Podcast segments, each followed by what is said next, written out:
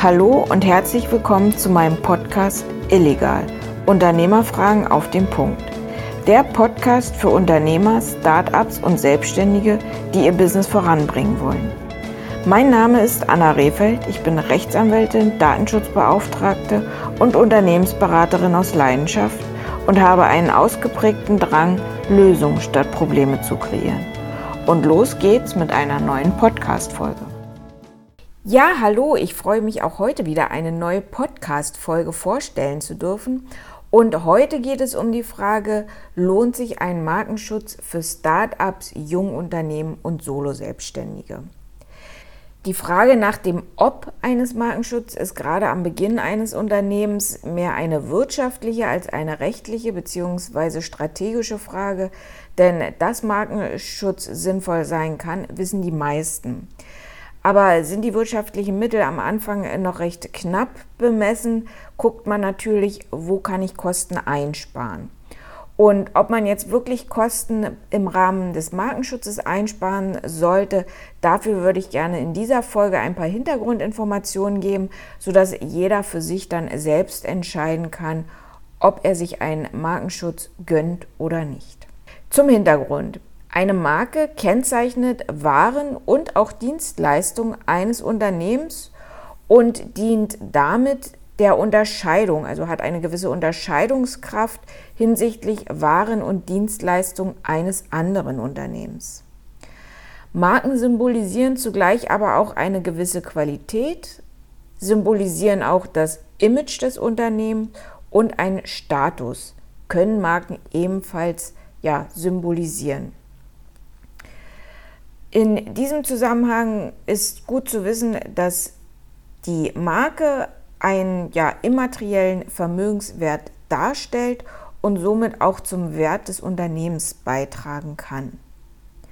Marken können grundsätzlich auf nationaler Ebene, also jetzt beispielsweise in Deutschland auf äh, deutscher Ebene, europäisch und international Schutz genießen. Durch die Digitalisierung und auch dem immer weiter voranschreitenden schnellen technischen Fortschritt ist es ratsam, den Schutz über Deutschland hinaus zu erstrecken, muss aber nicht. Also für den Beginn kann man sich auch auf nationaler Ebene Markenschutz ja, erwerben. Die Anmeldung einer Marke steht jedem Einzelnen offen, egal welche Rechtsform er betreibt, wie lange er am Markt ist etc. Und auch die Markenform ist nach den individuellen Bedürfnissen frei wählbar. Es kann eine reine Wortmarke, es kann eine Wortbildmarke, es kann eine Bildmarke, Zahlen etc. können alles als Marken angemeldet werden und in letzter Zeit sehr aktuell geworden sind auch Farb- und Tastmarken und mittlerweile sind auch Geruchsmarken möglich. Hat man die erforderlichen formellen Anmeldeunterlagen beim DPMA, das ist die Abkürzung für das Deutsche Patent- und Markenamt, als zuständiges Amt für den Markenschutz eingereicht und hat man die entsprechenden behördlichen Gebühren bezahlt, prüft das DPMA zunächst, ob alle Formalien eingehalten sind und ob eine abstrakte Markenfähigkeit des jeweils angemeldeten pardon, Zeichens besteht. Hierbei sind maßgebliche Kriterien die Unterscheidungskraft sowie das Freihaltebedürfnis. Die grafische Darstellbarkeit ist seit der Markenrechtsreform nicht mehr erforderlich. Das war mal eine Voraussetzung, was aber beispielsweise im Hinblick auf Hör- oder Geruchsmarken eben nicht mehr erforderlich ist. Ein Freihaltebedürfnis, was einer Eintragung entgegenstehen könnte, liegt beispielsweise vor, wenn das Zeichen ausschließlich Angaben enthält, die der Bezeichnung, der Art, der Beschaffenheit oder der Menge der Ware oder Dienstleistung bzw. der geografischen Herkunft dient. Das heißt, meine Marke darf nicht rein beschreibend sein in Bezug auf mein Produkt oder in Bezug auf meine Dienstleistung. Dann würde ein Freihaltebedürfnis bestehen. Beispiel als Fitnessstudio-Inhaber kann ich mir nicht den Begriff Fitnessstudio für mein Fitnessstudio freihalten.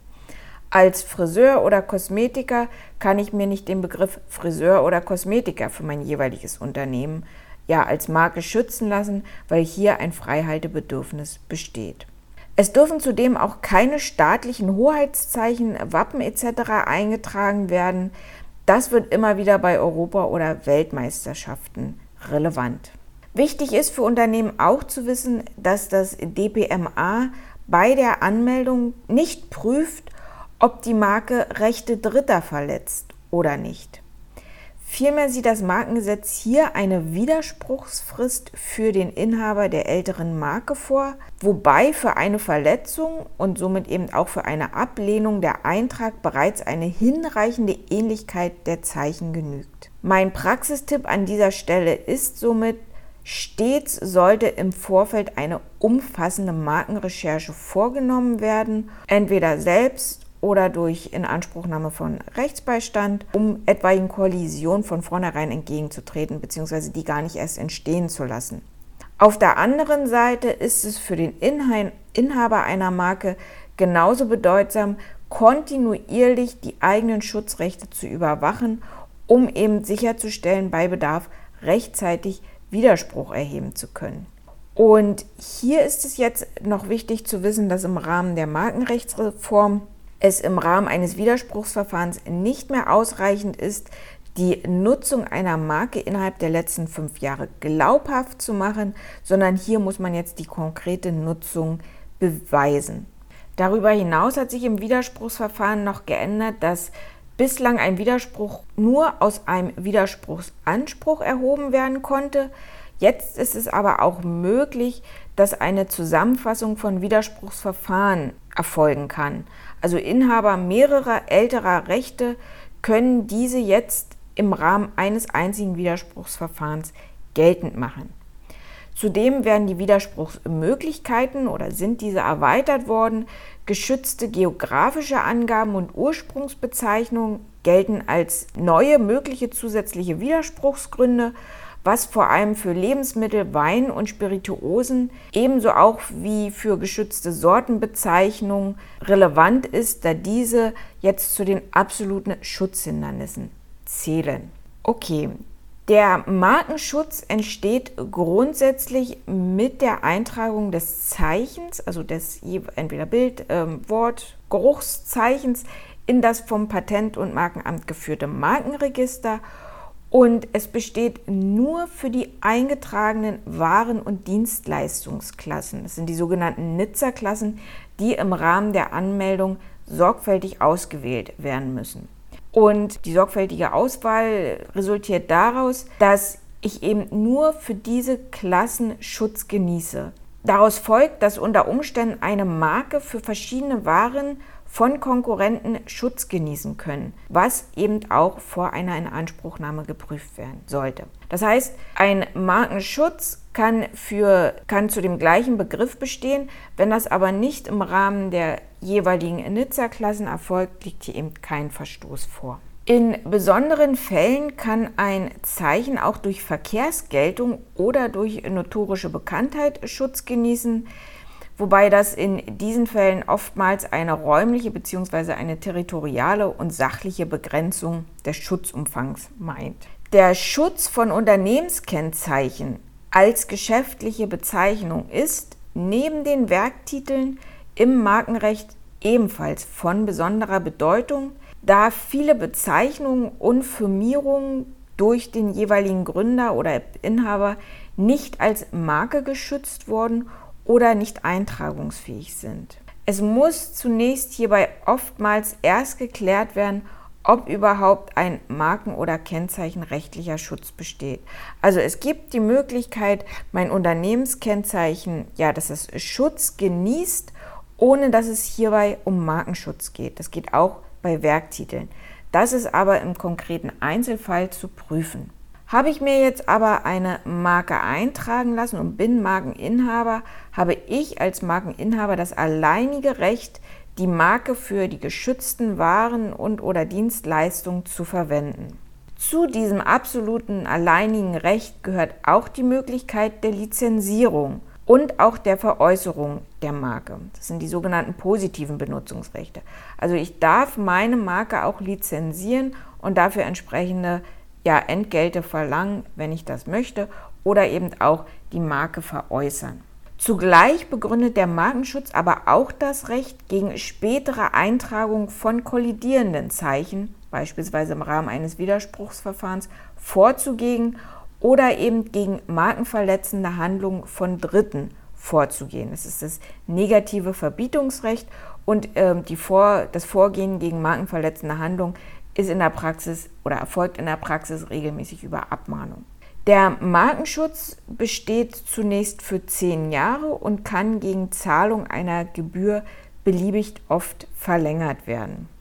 Im Rahmen der Markenrechtsreform hat sich jetzt hinsichtlich der Schutzdauer ähm, ja, etwas geändert und zwar, dass alle neu eingetragenen Marken nunmehr genau nach zehn Jahren enden, nach dem Anmeldetag und nicht wie bisher zehn Jahre zum Ende des Monats, in welchem die Marke angemeldet wurde.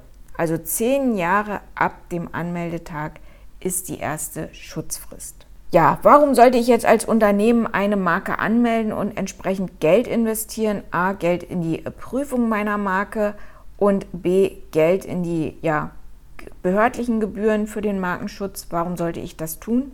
Und der primäre Grund, warum ein Markenschutz empfehlenswert ist, auch für Startups und auch für Jungunternehmen, ist, gegen die wirtschaftlichen Gefahren durch Plagiate, durch Produktpiraterie und auch gegen die Gefahr einer Rufausbeutung wirksam vorgehen zu können. Und um hierbei wirklich wirksam und effektiv in der Praxis etwas in der Hand zu haben, kann man sich auf die Marke stützen. Und dies wird gerade auch auf Messen oder eben auch auf den Onlinehandel immer bedeutsamer.